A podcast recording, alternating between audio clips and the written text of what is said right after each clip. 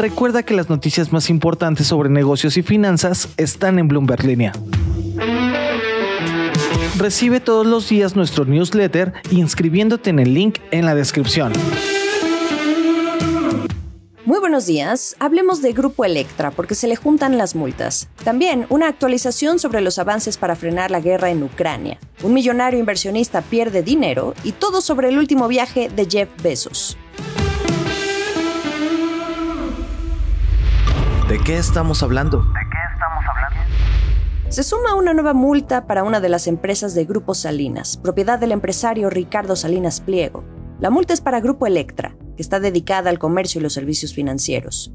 La impuso la Comisión Nacional Bancaria y de Valores por 2.264.700 pesos. Esto por omitir información al público inversionista a partir de movimientos inusitados y cambios en la operación de sus valores.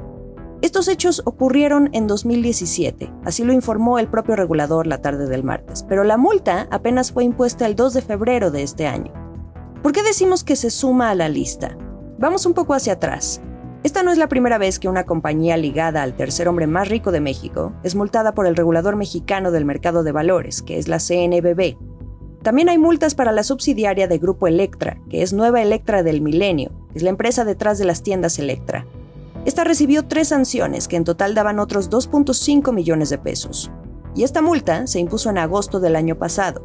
Estuvo relacionada a la prevención de lavado de dinero por no ajustarse a un par de disposiciones que contempla una ley que es la de organizaciones y actividades auxiliares del crédito.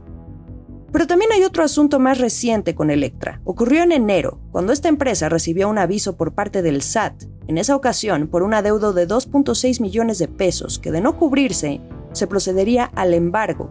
Pero después, el propio SAT informó de una reducción por 52.8 millones de pesos en multas por infracciones a disposiciones fiscales a cuatro compañías de Salinas Pliego, TV Azteca, Nueva Electra del Milenio, Grupo Electra y Red Azteca Internacional, así lo reportamos en Bloomberg Línea. Regresando a esta nueva multa que impuso la CNBB, esta es susceptible para ser impugnada. También en Bloomberg Línea buscamos, hasta ahora sin éxito, la postura de la compañía. Pero lo que sabemos hasta ahora, por parte del propio regulador, es que no hay conocimiento de algún medio de defensa hasta el momento por parte de la empresa. En otras noticias. Viene una cumbre extraordinaria. El 24 de marzo se va a debatir la invasión rusa y se va a demostrar más apoyo a Ucrania será con los líderes de la Unión Europea y entre los países aliados de la Organización del Tratado del Atlántico Norte, la OTAN, en su sede en Bruselas. A esta reunión asiste en persona el presidente de Estados Unidos, Joe Biden. Será el primer viaje que hace a Europa desde que inició la guerra. Su secretaria de prensa, Jen Psaki, dijo a periodistas que al mandatario le gusta la diplomacia cara a cara. Sin embargo, aún se trabajan detalles en su agenda sobre un posible encuentro con otros líderes, como el presidente de Ucrania, Volodymyr Zelensky. Este anuncio de la reunión ocurre en un momento en que desde Rusia, Vladimir Putin dice que Ucrania no está siendo seria en cuanto a querer resolver el conflicto. En Kiev, la principal capital de Ucrania, mientras tanto, se están tomando medidas que incluyen toques de queda por la escalada en los ataques de las fuerzas rusas y también surge mayor preocupación después de que Rusia atacara una base militar que está cerca de la frontera con Polonia. Este es un país miembro de la OTAN. Esto es el dato del día. Todos hemos escuchado el nombre de SoftBank, este poderoso conglomerado multinacional japonés dedicado a la gestión de inversiones y que al menos le ha inyectado capital a alguna de las empresas de la nueva economía digital que ustedes han utilizado al menos una vez, como Kavak, Rappi, GBM, Bitso, Clip, Confío, por mencionarles algunas empresas mexicanas. Hoy por hoy, uno de sus fondos es el más activo en Latinoamérica, el SoftBank Latin America Fund. Es el que ha estado atrayendo la inversión de otros fondos a esta región. Bueno, pues el fundador, el multimillonario Masayoshi Son, está perdiendo dinero. Su fortuna se ha desplomado en 25 mil millones de dólares en el último año, esto según el índice de multimillonarios de Bloomberg. Y no solo su fortuna, los analistas están mirando también la relación de la compañía con su deuda, los préstamos y el valor de las inversiones que realiza. Hay diversos factores que le juegan en contra.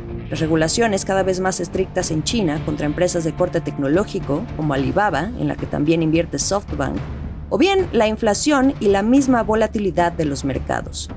El propio Son ha dicho que son tiempos difíciles. SoftBank actualmente batalla con el efectivo en caja y su ritmo de financiamiento para seguir los ritmos de inversión que maneja el fondo. Todo esto pese a que en el último trimestre tuvo récord de ganancias gracias a la salida a bolsa de dos empresas en las que invirtió, que son DoorDash y Coupang. Les recomiendo mucho este análisis que hace Bloomberg News sobre las finanzas de Masayoshi Son y su emporio. Les voy a dejar el link en la descripción de este episodio. El último sorbo. Jeff Bezos, el mandamás de Amazon, anduvo paseando por Colombia. Cuando hablamos de estos empresarios, sus movimientos poco tienen que ver con una buena vacación.